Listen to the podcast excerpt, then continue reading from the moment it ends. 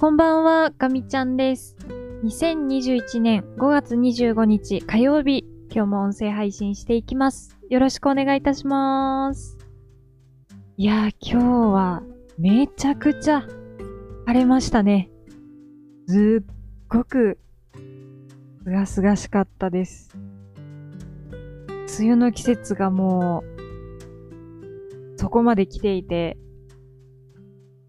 カラッと晴れる日っていうのはこれから減ってくると思うんですけど、まあたまにでもこういう日があるとね、すごく嬉しくなりますよね。一方で、湿度は順調に高くなってきてる感じがあって、だんだんこう、ペタペタペタペタする感じが気になり始めましたね。じめーっとした感じはなんとなく嫌なんですけど、まあ、こう、でも一年を通してね、こう季節感が味わえるというか、冬の乾燥の中で苦しんでたことを思い出すと、まあ、ちょっとの湿度もなんとか受け入れていこうかなって思ったり、思わなかったり、えーこれからの季節、ますます湿度が上がってくると思いますが、除湿とか、まあ、少しずついろんな工夫をしてうまく乗り切っていきたいですね。はい。では今日も本題の方入っていきたいと思います。えーっと、ちょっと仕事の話しようかなとも一瞬思ったんですけど、まあ、仕事、今日全然ダメで、午前中はまだマシだったんですけど、午後もう全然やるべきことが終わらなくて、なんで私はこの作業にこんなに時間がかかってるのかともう嫌になりましたが、もう今日は終わってしまいました。で、えー、明日に向けて気持ちを切り替えて、もうくよくよ出てもしょうがないなと思うので、明日挽回するぞと、切り替えて頑張っていきたいと思います。でも今日は何が悪かったのかがわからなくて、何をどう直せばもうちょっとうまく作業が進んだのかっていうのが、うーん、今、パッとアイディアとして出てこなくて、多分明日また同じ今日の朝の状態でスタートしても、また同じことになる気がしてて、うーん、明日がちょっと先行き不安なんですけれども、ちょっと明日は、また報告会もあったり、えー決められた時間の中できっちりこう、報告しきるっていうね、ミッションがあるので、なかなか100点満点という感じはいつももうなんか全然できてないんですけど、この今の自分の状態でベストのパフォーマンスができるようにベストな準備をしたいと思います。ちょっと、うーん、何ですかね。あの、写真してるあのーもうちょっとできるはずだって思うんですけど、いや、全然できないですね。で、うーん、もう一回、ちょっと謙虚になって、自分の実力っていうものをしっかり把握して、背伸びし続けることも大事なんですけど、アキレス腱とか痛くなってくるので、あの、まずはしっかり、かとをつけて、ミニマムなことをちゃんとやると、えーそこをしっかりやっていきたいと思います。もう今日は、しょうがない。いやー、という感じですが、はい。って言って本題に行こうと思って、もう5分も喋ってしまいました。えっ、と、今日は何の話をするかと言いますと、ええー、昨日のちょっと続きになるんですけど、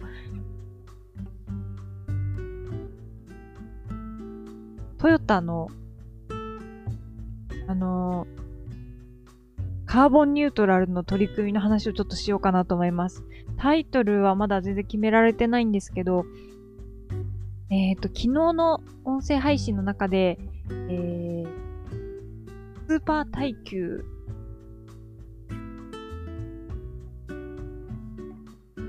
話を、えー、させていただきました。スーパー耐久だと思います。S 体って言うと、えー、富士スピードウェイ、えそう、富士で、えー、第3戦、スーパー耐久シリーズ2021が、えー、行われてたんですけど、えー、ここで、水素エンジンを積んだ車が、まあ、走ったということで、えー、大変話題になっています。で、えー、っと、もう、このなんか新時代の幕開けみたいなね、あの感じで、すごく私もワクワクするようなニュースだったので、えっ、ー、と、いろいろと情報とか、あの、見始めてるんですけど、えっ、ー、と、YouTube で、カーウォッチチャンネルというところがあって、えっ、ー、と、そちらでね、えっ、ー、と、その S 隊の24時間の決勝、えー、森蔵選手の給水素完了直後に、えー、ガズーレーシングカンパニーの佐藤さんと、えっ、と、脇坂さんへのインタビュー動画がありました。で、えっ、と、それを見てたんですけれども、脇坂さんからお話があったのは、まあ、その、まあ、森蔵選手って、あの、トヨタの社長さんですけれども、まあ、その方が、まあ、いつもおっしゃられてることというか、まあ、いろいろ取り組まれてることの中で、えっと、今、カーボンニュートラルに関しては、なんか3つの柱があるようで、1つが、えー、もう電気自動車、EV ね。で、えっ、ー、と、1つが、まあ、この、富士で、えっ、ー、と、実際に走った水素エンジンっていう選択肢。で、あともう一つは、えー、前は、なんて言ったか、e フューエルというふうに、えー、言っていて、え、ー、と、これはあの CO2 を低減した合成燃料のことを、えー、指してるらしいんですけども、この e フューエルっていうものを、今度スーパー GT ね、あの、またレースに導入されるんじゃないかと、まあ、あの、検討されているようで、す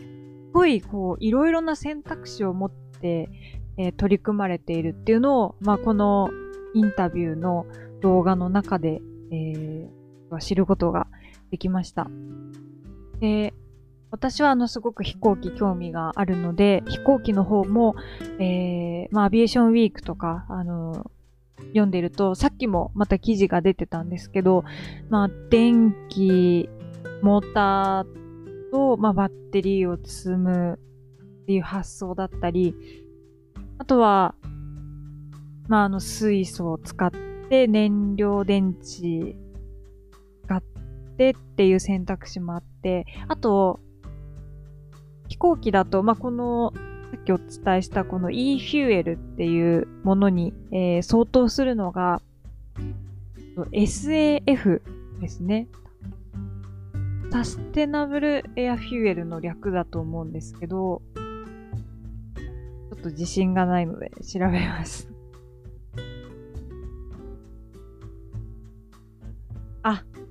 ごめんなさい。えっ、ー、と、 Sustainable Aviation Fuel です。私、エアって言っちゃいましたけど。 Aviation です。失礼しました。で、えー、っと、